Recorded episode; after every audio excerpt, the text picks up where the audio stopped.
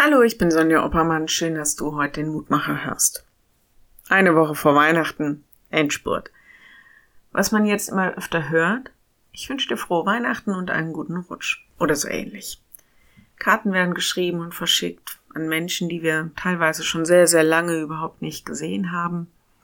Lieder im Radio voll mit guter Weihnachtsstimmung und natürlich einem fröhlichen We wish you a Merry Christmas. Und überall Weihnachtswünsche, Segenswünsche über die Feiertage hinaus. Wie sieht dein Weihnachtswunsch für jemanden aus?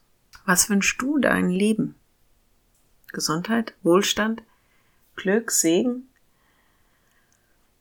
Judas, also nicht der Jünger, der Jesus verrät, sondern der Bruder von Jakobus, der einen Brief an die Gemeinde schreibt, der beginnt diesen Brief mit dem Wunsch, und das ist der heutige Lehrtext, Gott gebe euch viel Barmherzigkeit und Frieden und Liebe. Judas 2. Ich wünsche euch Barmherzigkeit, Friede und Liebe. Ja, wir wünschen uns auch alles Liebe und ein friedvolles Fest, aber hier scheint mir noch mehr dahinter zu stecken. Das sind Herzenswünsche, Wünsche, die mit unserem Herzen zu tun haben. Barmherzigkeit, Friede und Liebe, das ist, wie Gott uns begegnet der, der die Liebe ist und voller Liebe für die Welt ist und sich deshalb der Menschen erbarmt und alles zu seinem großen Shalom führt. Der Friede Fürst, der, der alles gut macht.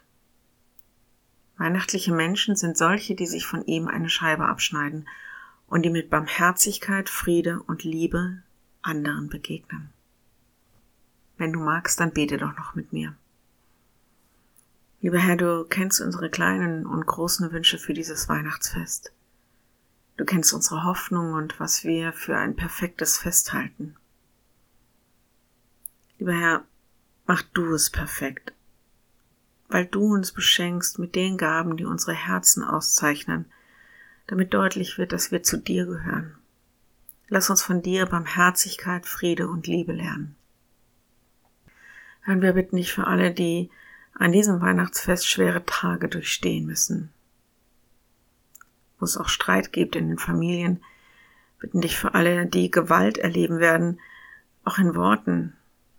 Wir bitten dich für alle, die Schlimmes erleben werden an diesem Weihnachtsfest. Bitten dich, dass du bei ihnen bist und dass du ihnen Menschen und Engel zur Seite stellst, die ihnen helfen können, Mut, Zuversicht und Kraft geben. Amen. Morgen ein neuer Mutmacher. Bis dahin. Bleib behütet. Tschüss.